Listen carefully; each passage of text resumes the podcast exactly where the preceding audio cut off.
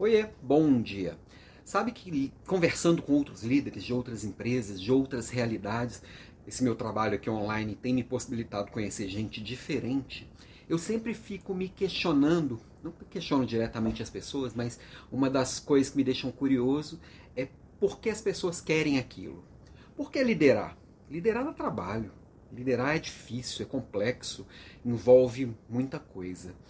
E aí, é, recentemente eu me deparei com uma expressão, na verdade em espanhol, uma, não dá para traduzir ela em português, que são três P's, e que geralmente as pessoas se motivam por uma dessas três coisas quando querem liderar, quando querem buscar algo maior na carreira, né? Prestígio, prestígio, placer e plata, que é o que? Prestígio, prazer e plata, dinheiro. é, são as três grandes coisas que motivam principalmente as pessoas quererem mais.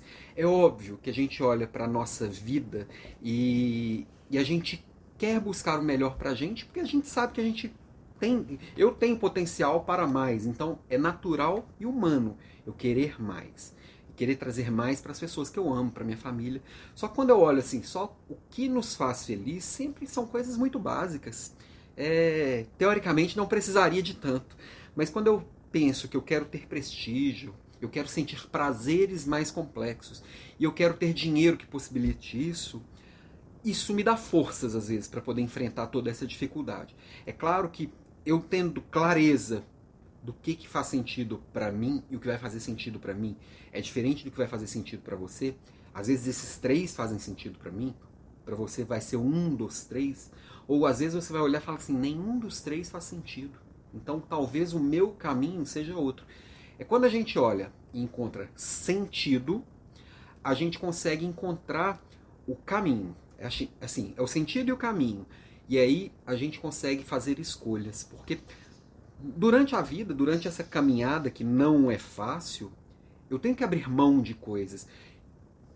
E para abrir mão de coisas, eu tenho que trocar aquilo, aquele prazer de agora, o prazer de agora, por um prazer maior lá na frente. Então, a disciplina é alimentada por isso. Como fazer? Como escolher?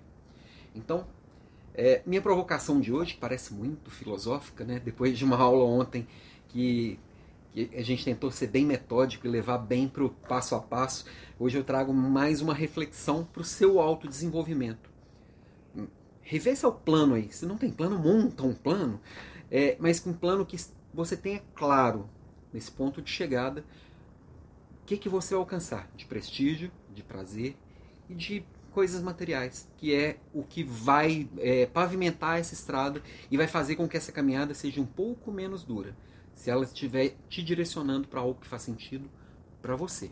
Não para seu vizinho, não para seu amigo, não para seus colegas de trabalho, não para sua mãe, não para sua esposa. Para você. Ok? Beijo e até amanhã.